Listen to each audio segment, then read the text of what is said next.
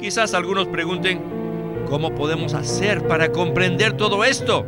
Y mi respuesta es, no traten de entender, simplemente disfrútenlo. Entonces quizás algunos pregunten, ¿y cómo podemos disfrutarlos? Según mi experiencia, la mejor manera de disfrutar estos platillos es orar leer la palabra. Bienvenidos al estudio Vida de la Biblia, un programa radial compuesto de segmentos del ministerio hablado de Witness Lee, que se centra en el disfrute de la vida divina conforme a lo revelado en las Santas Escrituras. Los invitamos a que visiten nuestra página de internet radiolsm.com y allí podrán escuchar gratuitamente todos los programas radiales del Estudio Vida radiolsm.com. En esta ocasión, en el estudio vida del libro de Primera de Juan, continuamos explorando los maravillosos aspectos de la vida divina que nosotros podemos disfrutar hoy en día en nuestra experiencia. En todos los escritos del apóstol Juan podemos ver el énfasis en la vida divina. Uno de los aspectos de la vida divina que Juan enfatiza una y otra vez es que es eterna. Por eso la llama la vida eterna. Los maestros de la Biblia han tratado de igualar la expresión la vida eterna con la expresión la vida imperecedera. Aunque esto no es del todo equivocado, es algo que puede conducirnos a que tengamos un concepto superficial acerca de todo lo que hemos recibido en Cristo en el momento en que fuimos salvos. Pues bien, hoy continuaremos explorando el mismo tema del mensaje anterior, que tiene por título La vida eterna. Y estamos muy contentos que Guido Olivares ha regresado al programa para colaborarnos en esta serie de mensajes del estudio Vida de Primera de Juan. Guido, qué bueno tenerlo con nosotros de nuevo. Gracias por invitarme, Víctor. Considero que este es un tema grandioso y quisiera hacerles notar que Witness Lee no llamó a esto el estudio vida por accidente, puesto que este es un estudio basado en la vida, esa es la razón por la que recibe ese nombre. Como un creyente nuevo, recuerdo específicamente que no entendía el malentendido que existe acerca de Juan 10:10, donde el Señor dice que Él ha venido para que tengamos vida y para que la tengamos en abundancia. Escuché muchos sermones acerca de este versículo que decían que tenemos la vida y que esta vida es abundante. Sin embargo, ellos hablan desde el punto de vista de la vida natural, sin darse cuenta que la abundancia de vida que poseemos es la vida de Dios. La palabra griega que se usa para vida en este versículo es Zoe, lo cual nos indica la vida divina, la vida eterna de Dios. La vida natural en griego es suke, lo cual nos indica la vida de nuestra alma, la vida que está en la esfera psicológica. En la Biblia se mencionan tres tipos de vida. Bios, la vida biológica, suke, la vida de nuestra alma, y zoe, la vida eterna de Dios. Sin embargo, en español solo podemos usar la palabra vida y por eso se presta para malas interpretaciones. Muchos piensan que la abundancia de vida se refiere a una vida mejor, con toda clase de comodidades, pero no es a eso a lo que se refiere el versículo en Juan 10:10. Me alegra mucho que tengamos este mensaje acerca de la vida divina. Así es, Guido. Usted mencionó un par de asuntos muy importantes que si nosotros logramos comprender, cambiarán por completo nuestra visión acerca del Evangelio de Juan, acerca del libro de Apocalipsis y en general acerca de toda la Biblia. Usted seleccionó el versículo en Juan 10:10 para explicar el concepto completamente equivocado que tienen muchos creyentes respecto a que la vida en abundancia se refiere a que tengamos una vida mejor con toda clase de comodidades. Y otro pensamiento equivocado que tienen muchas personas es aquel que dice que cuando recibimos al Señor Jesús, nuestra vida llega a ser imperecedera. Es decir, que nuestra vida natural llega a extenderse de manera indefinida o para siempre. Estos dos pensamientos están completamente equivocados respecto a lo que es la vida divina. En otras palabras, la vida eterna es la vida divina, es la vida de Dios y jamás puede ser nuestra vida natural, ¿verdad? Eso es precisamente lo que dice Juan 3:16. Cuando recibimos al Señor, no se trata de que nuestra vida natural se vuelva imperecedera.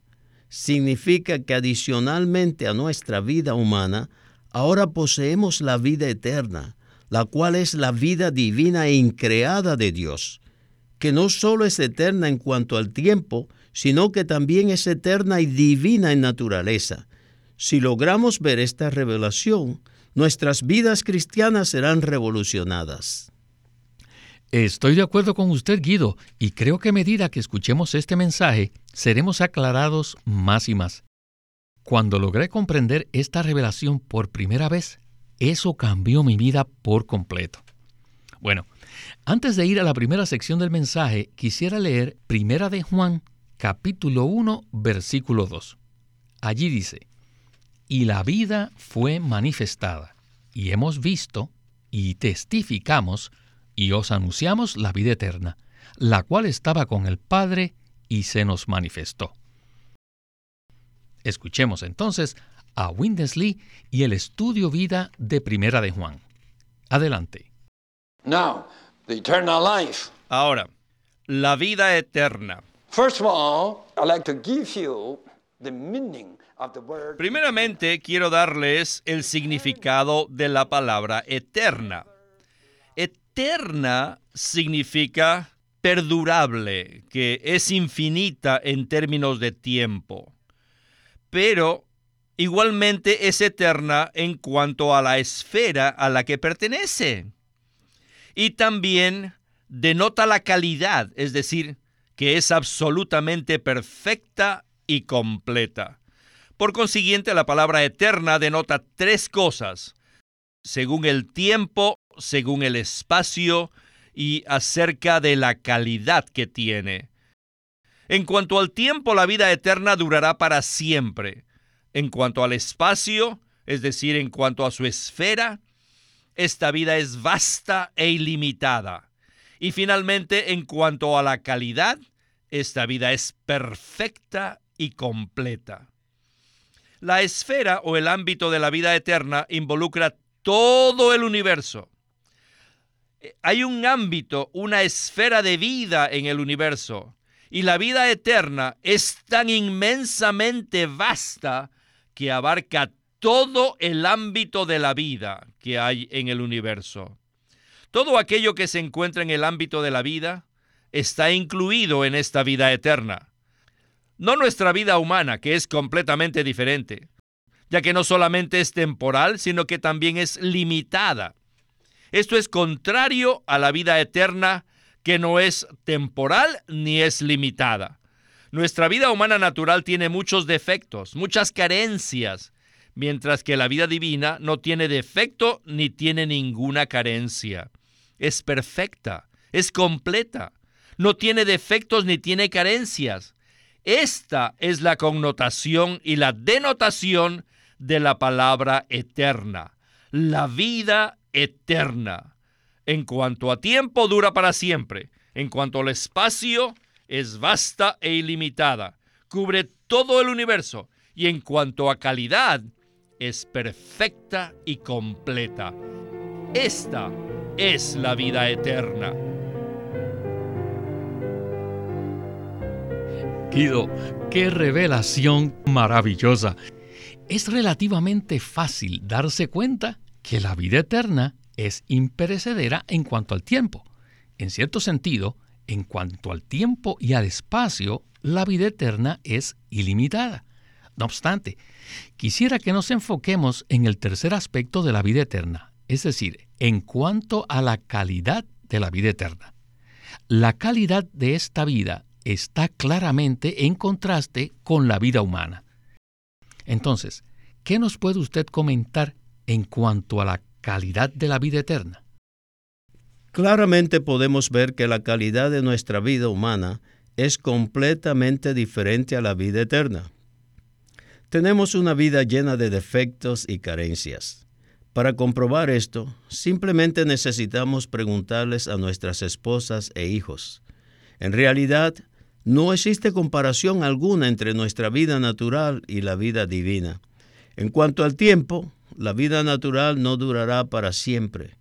En cuanto al aspecto, es decir, en cuanto a su esfera, la vida natural es limitada y finalmente, en cuanto a la calidad, esta vida está llena de defectos y carencias.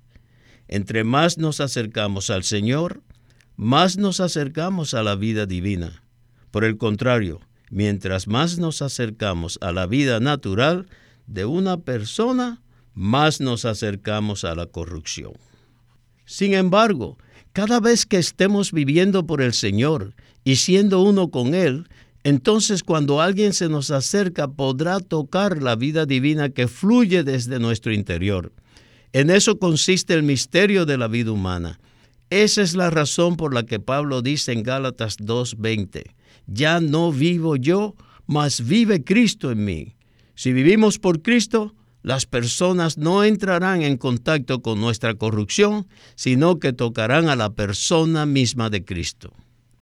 Así es, Guido. La calidad de la vida eterna que hemos recibido está a la altura de Dios. De hecho, la vida eterna es el propio Dios.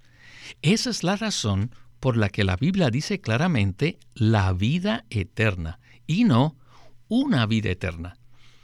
Bien, antes de avanzar al siguiente segmento, quisiera leer algunos versículos para establecer el trasfondo apropiado de lo que hablará Winnesley. Vayamos a Hebreos capítulo 7, versículo 16. Este versículo dice que el Señor Jesús no fue designado conforme a la ley del mandamiento carnal, sino según el poder de una vida indestructible. Igualmente, en 1 de Juan 5:12 dice que el que tiene al Hijo tiene la vida. El que no tiene al Hijo de Dios no tiene la vida. Y finalmente, en el Evangelio de Juan, en el versículo 24 del capítulo 12, dice lo siguiente, De cierto, de cierto os digo, que si el grano de trigo no cae en la tierra y muere, queda solo, pero si muere, lleva mucho fruto. Escuchemos a Witness Lee y el estudio vida de Primera de Juan. Adelante. Esta vida eterna es indestructible, es decir, nunca podrá ser destruida. Los líderes religiosos judíos pensaron que crucificando a Jesús todo terminaría. Sin embargo, la crucifixión le dio a la vida la mejor oportunidad de propagarse y de multiplicarse. Puesto que esta vida es ilimitada, jamás puede ser conquistada ni subyugada, ni puede ser destruida. Esta es la vida indestructible de Dios. La vida divina tampoco es un asunto o una cosa, sino una persona. La vida divina es Dios mismo que se expresa en su Hijo. Esta es la razón por la cual Juan afirma en 1 de Juan 5:12 que el que tiene al Hijo tiene la vida, y el que no tiene al Hijo de Dios no tiene la vida. De hecho, el Señor Jesús mismo declaró que Él es la vida y que esta vida estaba con el Padre en la eternidad. La vida eterna, la cual es el Hijo, no solamente estaba con el Padre en la eternidad, sino que también vivía y actuaba en unión y comunión con el Padre en la eternidad no debemos tratar de analizar estos aspectos de la vida eterna. Más bien debemos disfrutarlos. Ah, debemos tomarlos como platillos en una cena. Juan tiene platillos en sus escritos. Uno es Dios, otro es el Hijo de Dios, otro es la eternidad. Aquí podemos encontrar por lo menos cuatro platillos de los cuales podemos disfrutar. Dios, el Hijo de Dios, el Padre y la eternidad. Quizás algunos pregunten, ¿Cómo podemos hacer para comprender todo esto? Y mi respuesta es, No traten de entender, simplemente disfrútenlo. Entonces quizás algunos pregunten, ¿y cómo podemos disfrutarlos? Según mi experiencia, la mejor manera de disfrutar estos platillos es orar leer la palabra. Cada palabra es un platillo delicioso que debemos comer. Guido, ¿no le parece que es maravilloso saber que no debemos analizar ni tratar de comprender estos aspectos de la vida eterna, sino que más bien debemos disfrutarlos? Sin duda, esta es una comunión muy práctica acerca de lo que es la vida eterna. Quisiera entonces que ahora hablemos un poco acerca del aspecto de que la vida eterna es una persona. Cuando el Señor Jesús se transfiguró en frente de Pedro y los otros dos discípulos en el monte, Pedro quiso construir tres tiendas o tabernáculos, una para Moisés, una para Elías y otra para Jesús. No obstante, Dios habló desde los cielos y dijo que Él se complacía en su Hijo amado y que solamente a Él debíamos escuchar. Así que cuando nosotros poseemos la vida divina, la vida eterna, en la persona de Cristo, llegamos a complacer al Padre. Sin duda esto es muy diferente a tratar de remodelar nuestra vida natural, ¿verdad? Sin duda, Víctor. La vida eterna no es otra doctrina. En alguna oportunidad un hermano de la denominación me preguntó, sabemos que fuimos justificados por la fe, también practicamos el bautismo igual que ustedes. Entonces, ¿qué es lo que ustedes hacen? Yo estaba acompañado por un hermano más maduro y él simplemente respondió, nosotros nos enfocamos en la vida. ¿Qué queremos decir con esto? ¿Será que solo hablamos acerca de la vida y que esa es nuestra nueva doctrina? Por supuesto que no. Sencillamente, creemos que la vida eterna es una persona. Cuando Pedro quiso levantar tres tiendas en el monte de la transfiguración, de inmediato desaparecieron Moisés y Elías, y solamente quedó Cristo. El Padre dijo, Este es mi Hijo, el amado, en quien me complazco. A él oíd. Esta palabra la encontramos en Mateo 17:5. Eso significa que solo debemos preocuparnos por la persona de Cristo. Todo lo demás debe desaparecer. Debemos amar a Cristo, preocuparnos por Cristo y entregarle nuestro corazón. Esperamos que aquellos que escuchan este mensaje puedan amar a Cristo y tornarse a Él. Cuando oramos leemos la Biblia diciendo, Señor, te amo vengo a tocarte por medio de la palabra. No quiero adquirir más conocimiento, quiero ganarte, recibirte y experimentarte a ti como la vida. Establecemos una relación íntima, personal y cariñosa con el Señor. Por eso decimos que la vida no es una doctrina, sino una maravillosa persona. Guido, tengo que decir amén a esta preciosa oración. Winnesley acuñó el término orar-leer, lo cual significa mezclar la lectura de la Biblia con la oración. En otras palabras, significa llenar nuestras oraciones con las palabras de la Biblia. No obstante, el hermano Lee no inventó la práctica de orar-leer. Las biografías de los creyentes a través de los siglos nos presentan muchos testimonios de la manera cómo descubrieron esta práctica en su vivir cristiano. Sin duda, es una práctica muy beneficiosa para que experimentemos y disfrutemos la vida divina. Bien, en el capítulo 2 de Primera de Juan hay otro aspecto, y este se relaciona con el hecho de que la vida divina es nuestra porción y nuestro destino. ¿Qué tal si leemos Primera de Juan capítulo 2, versículo 25? donde se nos dice, y esta es la promesa que Él mismo nos hizo, la vida eterna.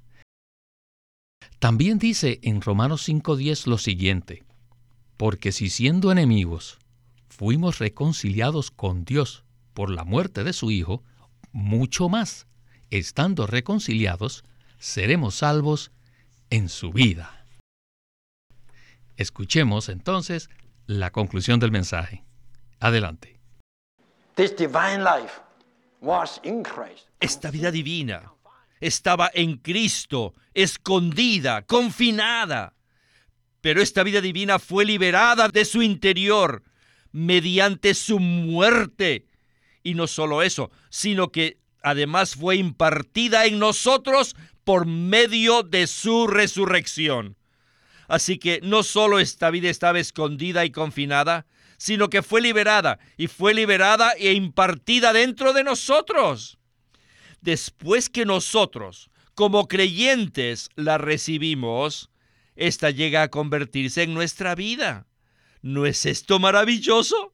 Ahora poseemos la vida divina dentro de nosotros como nuestra vida. Y ahora cada día estamos siendo salvos por medio de esta vida.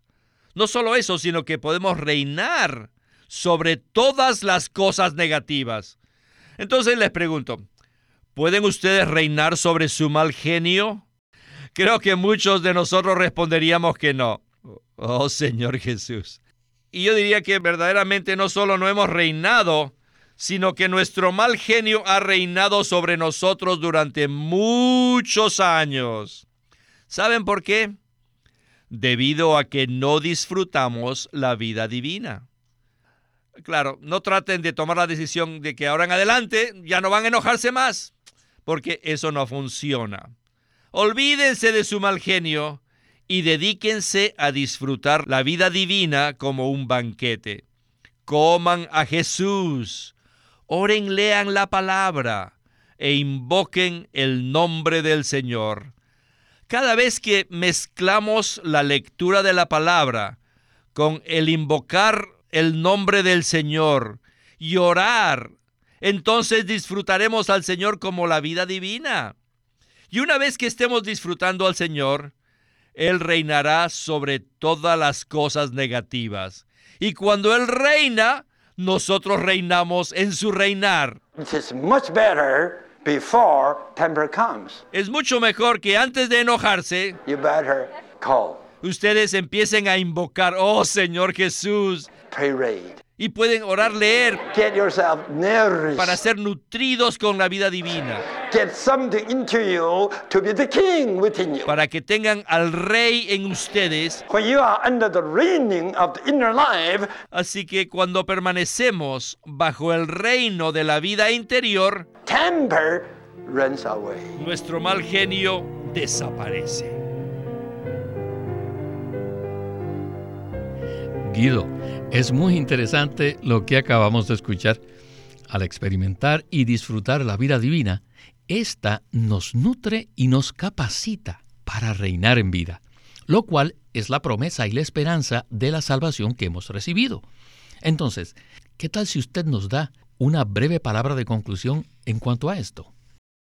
Necesitamos aprender a tener una relación íntima con el Señor para poder ser introducidos en la experiencia de la cual estamos hablando.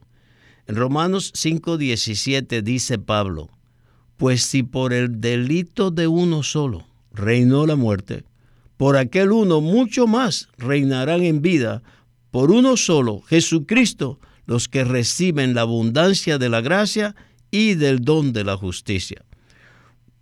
Puesto que ahora tenemos la vida divina dentro de nosotros, podemos ser salvos por esta vida y también reinar en ella. Podemos ser reyes que reinan en la vida divina sobre todas las cosas negativas. No podemos reinar sobre el mal genio simplemente aprendiendo doctrinas y enseñanzas bíblicas. Esto no significa que le demos poca importancia a las doctrinas bíblicas, sino que no nos ayudan a vencer nuestro mal genio. Necesitamos invocar el nombre del Señor y orarle en la palabra para ser nutridos con la vida divina, la cual nos capacita para reinar en vida en medio de todas las circunstancias negativas. Gracias, Guido. Sin duda, esta ha sido una aplicación práctica muy útil para todos nosotros. Cada vez que experimentamos el reinado de la vida divina, o sea, de la vida eterna en nuestro interior, nuestro mal genio es aniquilado por completo. Y en muchas ocasiones esto incluso evitará que el mal genio se despierte. Gloria al Señor por esta palabra. Bueno, Guido, el tiempo del programa se nos agotó, así que le agradecemos sus valiosos comentarios en este programa y esperamos que pueda regresar pronto.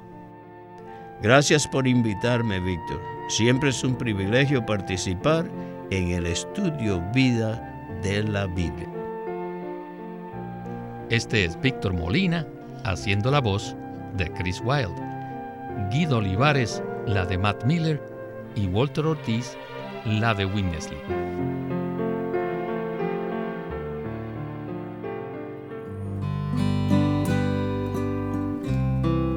Living Stream Ministry es una casa publicadora de los libros de Watchman Nee y Witness Lee. Y queremos decirles que entre ellos hay uno titulado El carácter del obrero del Señor. En este título, Watchman Nee enfatiza que nuestra utilidad al Señor está determinada por la constitución de nuestro carácter. Los elementos naturales indeseables de este deben ser quebrantados mediante la rica misericordia y gracia de nuestro Señor, y las cualidades del Señor mismo deben ser reforzadas y cultivadas. Uno no llega a ser útil de la noche a la mañana. Debemos cultivar nuestro carácter si deseamos ser siervos eficaces del Señor. En el libro titulado El carácter del obrero del Señor, Watchman Nee presenta rasgos específicos del carácter que son cruciales para el obrero cristiano el carácter del obrero del Señor, por Watchman Nee. Queremos animarlos a que visiten nuestra página de internet libroslsm.com.